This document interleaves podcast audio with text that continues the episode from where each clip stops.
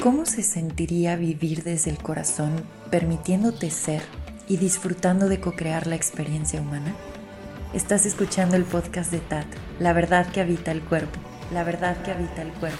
Mi nombre es Paula Armenta, gracias por escuchar. Bienvenido.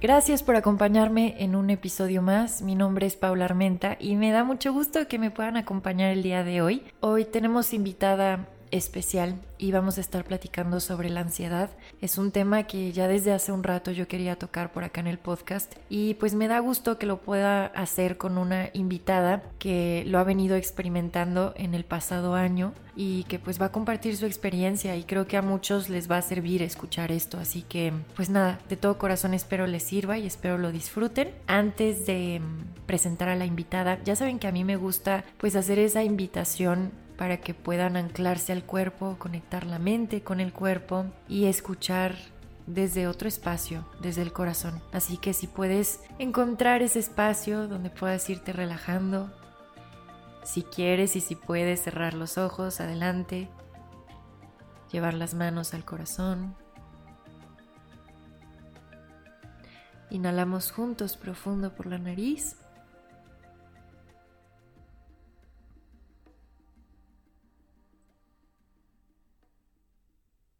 Y exhala y suelta. Muy bien. Buen suspiro. Pues ahora sí, presento a la persona que ya está aquí conmigo, que yo creo que ya escucharon. La invitada de hoy es mi hermana, es Mari Carmen Armenta. Hola, mamá. Ella me dice Nana, yo le digo Nani, por si nos escuchan ahorita dirigirnos la una a la otra así. Em, yo soy Nana y ella es Nani. Y pues nada, quería invitarte para que pudieras compartir un poquito sobre este tema. Creo que va a estar interesante porque ha sido todo un viaje de descubrimiento para ti. Lo es para cualquiera que le llega el llamado de la ansiedad. Yo siempre digo que cuando este llamado llega es justamente un llamado para adentrarte en los mundos del autoconocimiento, empezar a regularte, empezar a reconocerte y poderte dar ese amor que tanto a lo mejor estábamos buscando en algo externo o que ignorábamos que nos lo podíamos dar. Y suena cursi, sé que siempre tengo que abrir con eso, pero en mi perspectiva hacia esas cosas siempre fue como, ah, qué cursi. O sea, eso no es para mí, eso es demasiado cursi, eso pues no va con mi estilo de vida, no va con mi creencia o no sé, ¿no? Y al final del día me di cuenta que sí es verdad, o sea, desde mi experiencia y como yo lo he vivido y a mi forma, pero es, es verdad que eso significa, o sea, al final del día sí es como volverte a poner atención a ti. Sí y descubrir qué es lo que está pasando y por qué está pasando. Y es un tema que me encanta y que creo que podemos hablar abiertamente tú y yo y en general con la gente a nuestro alrededor, porque me gusta mucho, creo que es un tema muy rico y, y es padre. O sea, hay muchas cosas interesantes ahí. Ok. Que discutir. Que creo que muchos lo van a escuchar y van a decir, ¿a qué te refieres con que es un tema rico? Porque estoy pasándole en este momento, no se siente grato. Claro. No, o sea, como que cuando lo estás experimentando en carne propia, es fuerte, es fuerte, son varios síntomas, son varias sensaciones, el cuerpo para autorregularse como que empieza como a activar ciertas defensas, entonces de pronto son tantas cosas pasando por dentro que cuando alguien escucha este tema, es como, ay, me da como hasta nerviosito. Sí, es el em, susto de la ansiedad y el susto de la depresión y el susto de todas estas emociones que son muy intensas. Y yo lo sé porque yo lo he vivido y es más, o sea, para dar un poquito de contexto, yo tengo muy claro el momento en el que empecé a, a tener ansiedad y fue desde los 14 años. Y ahí me acuerdo perfecto, o sea, también como que invito a la gente que ha vivido ansiedad que sepa cuándo fue el detonante, cuándo empezó a sentirla, cómo identificarla y, y sí, qué hacer al respecto. Yo estaba, yo tenía 14 años y hubo un evento en Cuernavaca, ahí vivía yo en ese entonces, pues se escuchaba mucha violencia en, en esa época y mucho crimen. Y nos quedamos, mi mamá y yo, en el coche eh, estancadas en el tráfico. Entonces, del lado derecho vemos que se baja una patrulla, se bajan los policías armados y creímos que ya iban a disparar. Entonces, Me acuerdo que mi mamá en ese momento me pide, y bueno, también iban un hermano y una amiga, nos pide que nos bajemos porque en caso de que dispararan, pues para que no nos tocara. O sea, que te bajaras como al piso del coche. Que nos bajáramos, ah, exacto, al piso. Y me acuerdo perfecto, eso es lo más impresionante. Me acuerdo que en ese momento sentí tanto miedo químico, o sea, en el cuerpo, que dije, nunca en mi vida he sentido esto. Y a partir de ahí empezó a cambiar como la forma en la que pensaba y empecé a tener muchos pensamientos de miedo que yo decía como, ¿por qué estoy pensando esto? Y también, o sea, quiero platicarlo porque yo de chiquita nunca lo platiqué, o sea, no tenía como, me daba pena o no le quise dar importancia o era tanto miedo, o cómo platicas, ¿no? Como, oye, estoy pensando esto y estoy pensando en que, estoy sintiendo esto. Sí, y para mí de esa forma empecé a vivir la ansiedad y quiero también como platicarlo, es con muchos pensamientos catastróficos, muchos pensamientos de cosas que te dan miedo, que no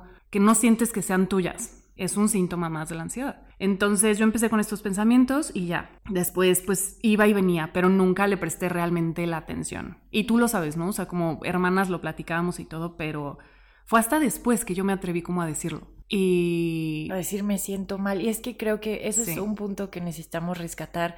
De pronto pasa en silencio todas estas sensaciones que se activan en el cuerpo como que mm, no sentimos la confianza ni con familia ni con amigos de abrir esta conversación porque no hay mucha información al respecto. Ahorita está empezando a tomar fuerza y yo agradezco mucho que hayan cuentas que empiecen a hablar de este tema eh, abiertamente, pero la verdad es que cuando estás en tu núcleo no tienes ni idea, no conoces ni siquiera el nombre como tal, no conoces esta parte de ansiedad o depresión y otras cosas más por ahí, pues como que pueden pasar súper desapercibidas y están en silencio.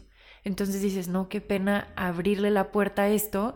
¿Cómo le voy a decir a mi hermana que estoy teniendo pensamientos extremadamente negros? Sí, van a decir que, quién soy. Sí, sí, sí, claro.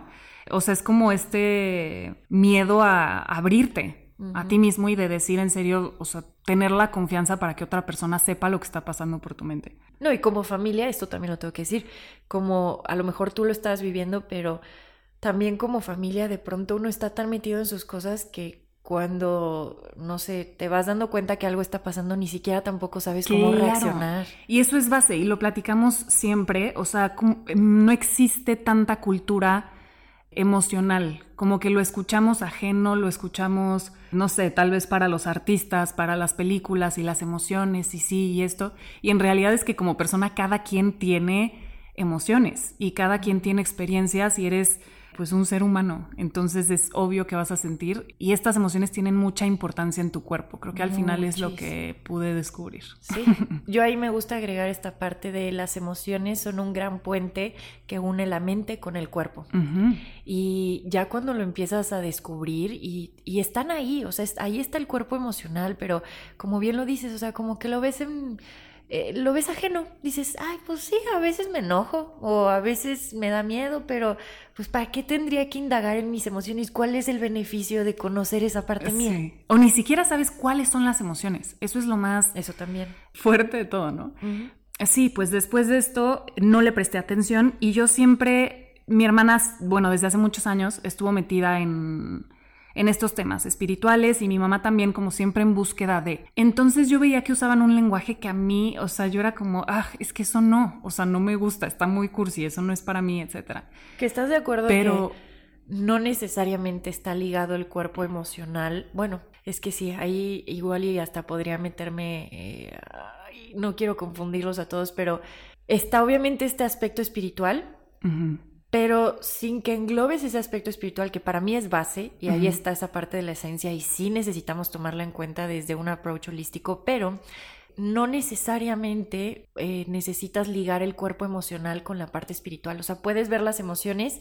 Exactamente. Sin necesitar meter o, explicarlo desde que para mí es un todo. O sea, yo sí, te lo digo son, así. no son exclusivas y eso creo que es la base. Las emociones no son exclusivas del espiritual o del ambiente espiritual, porque eso creemos, como no me voy a meter en ese rollo porque, ay, es de los que hacen yoga, o es de los músicos, o es de tal persona, y en realidad es un componente tuyo. O sea, es, creo que eso es lo importante, es como ser humano, las emociones son un componente muy importante dentro de tu cuerpo. Totalmente. Digo, yo ahí también te diría, el espíritu es lo que somos, entonces también. es un componente pero sé que ahí ya me meto a lo mejor en, en otros temas. Entonces, en otras filosofías. Eh, en otras cosas que digo, en otro momento lo hacemos, pero Sí, porque ahí de pronto veo gente que es como, es que eres muy espiritual. Y yo digo, pues es que todos somos, o sea, para todos eh, tenemos, todos somos ese espíritu, pero, pero bueno, tenemos como conceptos de lo que es la espiritualidad, lo tocaremos en otro episodio. Lo importante aquí es saber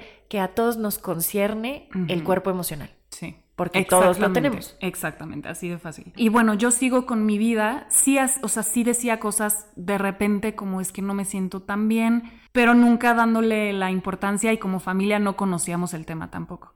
Entonces, a los 19 años como que empiezo a vivir cambios, empiezo a escoger universidad, tal, eh, me empiezo a estresar natural, o sea, de forma natural, cualquiera se estresa como con un cambio de ciudad o de universidad, etc. Y empiezo a sentirme mal de nuevo. Y ahí fue en el punto en el que le dije a mi mamá, oye, sí, o sea, sí me gustaría indagar en esto, sí me gustaría checar qué está pasando conmigo. Me voy a un eh, doctor que me recomienda a mi abuelo, porque mi abuelo es doctor, y en fin, me checo y me dicen, ok, tienes ansiedad. Fuiste con psiquiatra. Tienes, fui con un psiquiatra, tienes trastorno obsesivo compulsivo, y en ese momento yo fue como, ah, ok, o sea, tiene un nombre, pero no hice absolutamente nada más. Y eso, bueno, ahorita platicamos de este tema, pero como que no puedes ver la salud nada más como, ah, tienes ansiedad y punto, y se te quita con una pastilla, sino eres un ser integral y te componen varias cosas, no eres nada más eso, y no eres nada más un diagnóstico. Eh, lo dejé, me acuerdo que me dijo, ok, tómate estas pastillas, me las tomé por un mes o dos y hasta ahí, porque a mí en realidad lo que me funcionó fue como darle nombre a, a ese algo. Y ya, seguí con mi vida, la verdad es que seguí bastante bien, con altas y bajas en el sentido de, ay, a veces me siento mal y a veces no sé qué hacer. A veces tomo las pastillas. A veces tomo las pastillas, a veces no. Y ni siquiera sé qué son, ni siquiera he investigado bien lo que es la ansiedad, ni siquiera nada. O sea, yo como más en mi rollo y mudándome y haciendo mis cosas y punto. Y la verdad fue así por varios añitos, ya como a mis 21, 22 empiezo a sentirme muy bien, como a crecer, o sea, normal con la vida. Y, pero seguía teniendo este como malestar continuo, o sea, como un, y, no sé, probablemente las personas que han tenido ansiedad por varios eh, años lo sepan, o sea, hay algo que te hace estar incómodo, que, que te hace estar impaciente. Y también empecé como con una exigencia propia muy, muy fuerte, muy padre también porque me motivaba y son cosas que me inspiran, pero yo estaba exigiéndome demasiado y Mariana se acuerda justo antes de que me diera como el primer ataque de pánico. Yo estaba durmiendo pues sin cuidar mucho mi sueño, yo estaba sí, digo, como bien y todo, pero estaba como muy apresurada, siempre queriendo ayudar a todo el mundo, siempre queriendo ser más, siempre queriendo ser perfecta, ser mejor, ser perfecta, verme bien, aprender idiomas, aprender música, pero todo desde una presión de más, más, más, o sea, tengo que exigirme más, tengo ya que ser independiente, me urge mi independencia, tengo que estudiar estas dos carreras y terminando ya tengo que estar viendo mi maestría porque pues obviamente es lo que dicen. Eh, igual y esto no me inspira tanto, pero la gente dice que con esto sí me aseguro el dinero. Entonces, literal me metí como en esa rueda y de súper exigencia y no prestar mucha atención a, a nada de lo demás. Y pues fue hasta un día que tuve como una discusión y empiezo a platicar con mi hermana y me acuerdo que empiezo a llorar y le dije, me está dando una migraña, déjame, me voy a tomar una pastilla. Bajo, me tomo dos pastillas y se me empieza, o sea, empiezo a sentir como se me baja la presión y no, era un ataque de pánico. Después pues ya supe que era un ataque de pánico y ya empecé como a tener más información al respecto. Obviamente todos, o sea, y a partir de tu primer ataque de pánico, según yo en general, pues los meses después son muy duros porque tu mente sigue estando como en ese estado de miedo. Yo en ese estado de miedo empiezo a investigar, empiezo a buscar yo desde un punto como muy científico, por un lado de mi familia. Muy clínico. También. Muy clínico y muy analítico, como de, a ver, o sea, lo que me está pasando es gravísimo. Me estoy sintiendo muy mal, quiero que entiendan que me estoy sintiendo súper, súper mal, es muy grave. Necesito a los mejores doctores, ¿qué me está pasando? Todo esto. Y empiezo como esta búsqueda. Varios meses así y me doy cuenta que lo clínico pues no me, no me estaba funcionando, no me estaba sintiendo bien. ¿Qué fue lo que hiciste en esta parte? Buscar a un doctor, buscar a un psiquiatra y que él me dijera como mi diagnóstico y empezar terapia. Él me dijo, no necesitas medicinas, pero eh, es ansiedad y la ansiedad se se cura con terapia. Tomaste psicoanálisis, ¿verdad? Y, y, él, su approach era psicoanálisis. O sea, mi, mi disciplina, eso lo decía, es como de psicoanálisis vente, te sientas, me dices todo lo que piensas y pues vamos empezando. Yo, órale, va. Obviamente yo con un terror, o sea, probando cosas y como, a ver, pues ojalá funcione. No sé a quién le funcione, pero a mí no, no fue lo ideal y luego aprendí por qué. Ya después de eso, le digo a Mariana y le digo como a gente que está a mi alrededor, y que ha pasado por lo mismo, porque Mariana, bueno, Pau, mamá, años antes ya había pasado y ya, ya sabía del tema y ya tenía como más herramientas, pero yo no la había escuchado al 100% también. Entonces, en ese momento Mariana me dice que pruebe esta herramienta, me presenta a una psicóloga y me presenta como todo el trabajo de esta psicóloga. Yo literalmente fui a buscarla en persona porque dije, necesito, o sea, me estoy sintiendo muy mal, necesito ir a buscarla. La voy a buscar y en persona me dice, tranquila, o sea, mira, yo pasé por esto y déjame te platico y me empieza a platicar y empiezo a investigar más sobre eso. Al final del día, me acuerdo que Mariana me dijo como, pues bueno, este es o sea, una opción que yo veo muy amorosa, esa fue la palabra que usaste. Y me dijiste, ve lo, que a ti te convenga. Y empecé a probar como un poco escéptica, pero también con este como, ok, pues lo que tenga que funcionar. Empecé eh, a sentirme mucho mejor. Y eso fue también como un cambio enorme para mí porque fue, sí es cierto, o sea, no es solo tienes ansiedad, tienes un diagnóstico tal y toma esta pastilla. Y toma esta pastilla. Ojo, no estamos en contra, o sea, no, estamos diciendo como, eh, no estamos como tomando un lado o el otro, estás contando como a mí me funcionó esto y yo también te, te hacía la invitación a que brincaras hacia este lado porque este lado amoroso, bueno, eh, la psicóloga de la que estamos hablando y el trabajo o el proyecto al que Mari se refiere es eh, Fabi Cuevas y Desansiedad. Sí, please taguea a Fabi Cuevas. Mm, mm, no, sé cómo taguearla aquí, pero ok. este, pero... Es que se me hace, o sea, hizo un trabajo maravilloso. maravilloso. Y aquí a, lo que voy es que yo le, le platicaba de esto a Nani, le presentaba esta opción, porque es una opción que va a la raíz. O sea, que te dice, mira, ok, si al inicio te tienes que acompañar de ciertos medicamentos adelante, pero esto es para que te voltees a ver, esto es para que reconozcas tu historia, esto es para que sepas qué ha estado pasando por ahí, qué se quedó guardado y empiezas pues realmente a ir a la raíz. Entonces estás sanando desde la raíz, no solo es apagar el síntoma, es saber qué ha venido pasando.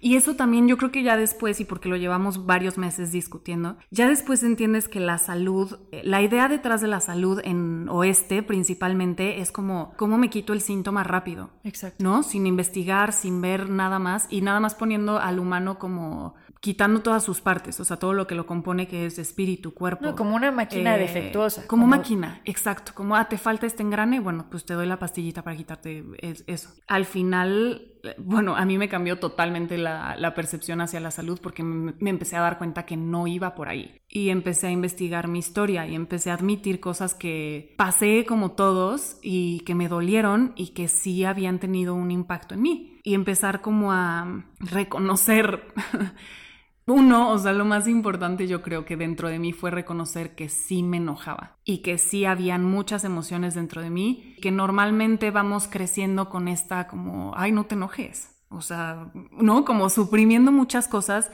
y haciéndonos muy, no sé cuál es la palabra, pero como si no tuviéramos toda esa parte que claro que es válido que te enojes, claro que es válido que estés triste, entonces, empezar a ver eso poco a poco, empezar a reconocerlo. Y la parte, a mí me sigue encantando la ciencia y es más, es, algo que creo que no está peleado con nada, está unido con, todas las otras partes. Me encantó ver que sí tenía conexión todo esto, toda la parte de emociones, con tu cuerpo fisiológico, cómo funciona, etc. Entonces, es que ahí también Fabi se ha encargado de explicarlo de una forma también muy lógica y buenísima. Muy. Por eso se me hace de verdad ella y todo su equipo buenísimos. Eh, y empiezo a investigar también por ellos y por otras fuentes, o sea, como que dije, ok, tengo que ampliar también mi visión de la salud. Y, también porque tú estás metida mucho en eso, entonces Mariana me compartía muchas cosas y yo era como, ok, perfecto, a ver, déjame lo investigo y déjame lo veo bien. Fue aprender como primero, y creo que aquí se conecta mucho con el tema central del podcast, como la verdad que habita el cuerpo, porque es así, o sea, y suena volado, eso es lo más impactante y no es cierto, no es volado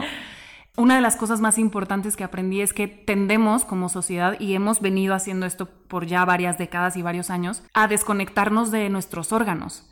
O sea, como tal, sientes dolor o tienes una negación emocional que como cultura no es nuestra culpa. O sea, no, simplemente no sabemos que, existe esta parte. Entonces te vas desconectando de tus órganos y de cómo se siente tu cuerpo y de cómo se sienten tus órganos, porque es ahí donde habitan muchos químicos y muchas emociones y las reacciones creadas a través de esa emoción. Y es importante que lo veas y es importante que lo sientas. O sea, es importante sentir el enojo químicamente. Al final del día eres un mamífero, eres un animal que tiene estas reacciones y podemos funcionar con esas reacciones.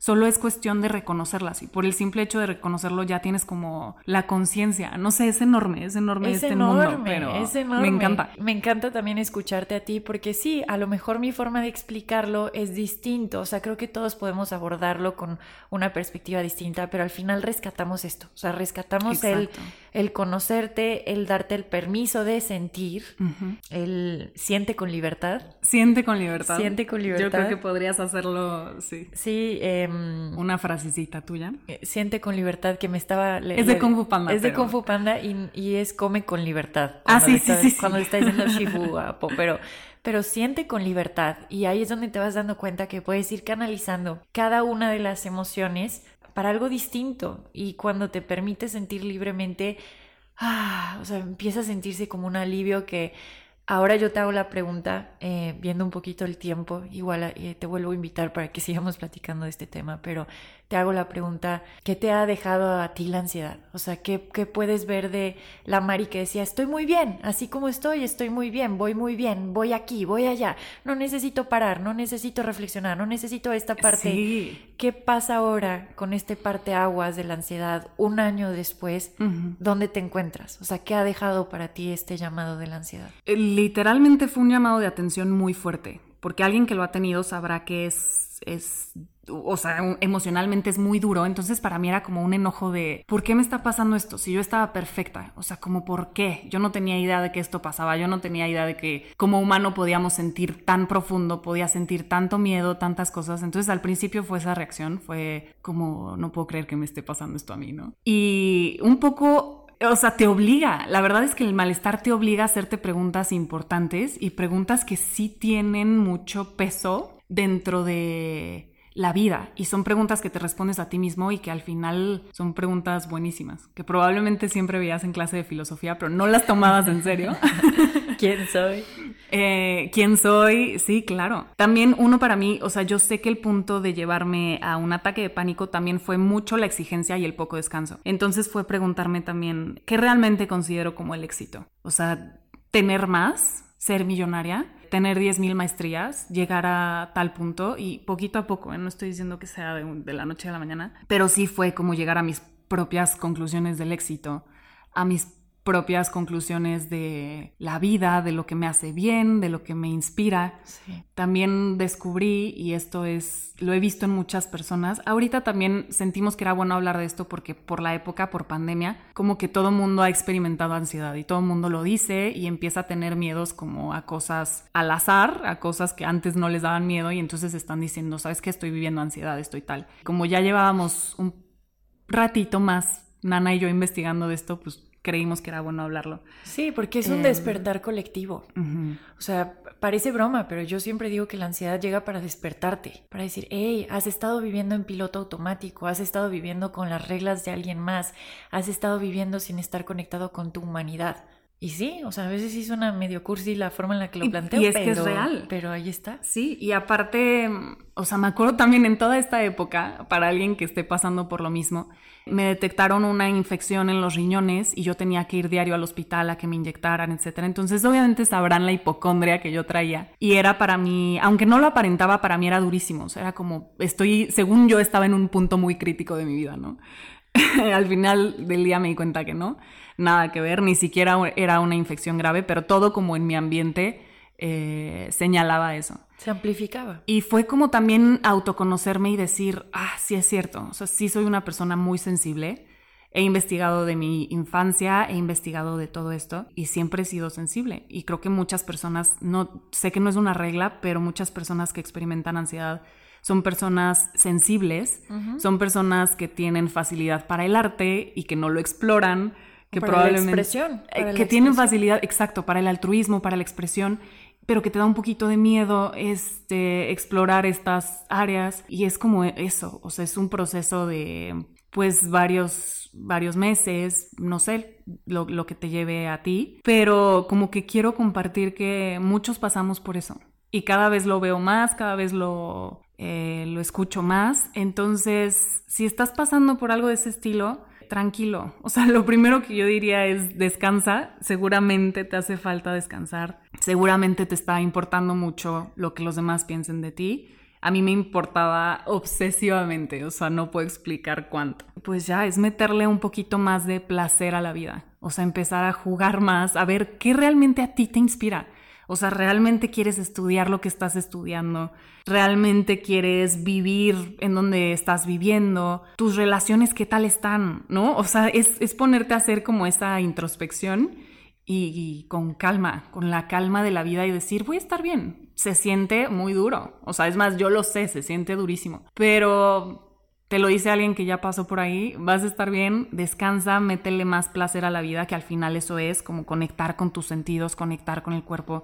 Checa de esa ansiedad. Si estás, si estás pasando así, o tienes duda, o tienes duda como de, ¿será esto ansiedad? Pienso esto y pues no me encanta, entonces no sé, ¿será? Este, checa de esa ansiedad. Tienen muchos videos ahí en YouTube padrísimos, o sea, como muy informativos y mucho contenido. Pues sí, tómatela con calma y también habla, o sea, atrévete a hablar. Sí, sí, sí, sí. Y mm, pues bueno, creo que al final este es un tema que da para muchos episodios, pero está bonito haber podido platicarlo el día de hoy. Y justo lo que decías hace ratito, que sepan que no están solos. Y 100%. Si alguien también siente algo, o sea, mándenme un mensajito, mándenme un mail, que Mariana les ponga aquí mi cuenta de Instagram, igual y me tardo lo que sea. Pero a cualquier persona, o sea, pienso en mí a mis 14 años y era como, eh, no pasa nada, ¿saben? O sea, a mí me gustaría decirle como, sí. de verdad vas a estar bien, o sea, no pasa nada. Y pues poquito a poco, con mucha paciencia, con mucho amor.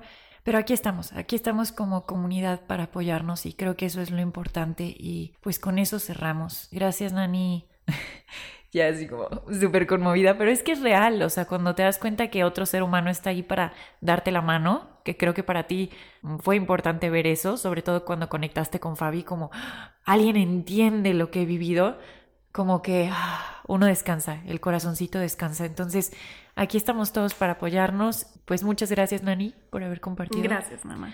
Gracias a todos los que escucharon el día de hoy. Nos vemos prontito. Ya para cerrar, ¿les parece bien si hacemos nuestra respiración? Así que nuevamente te invito a cerrar los ojos, a llevar las manos al corazón para que se ancle todo lo que acabas de escuchar. Inhalamos profundo por la nariz.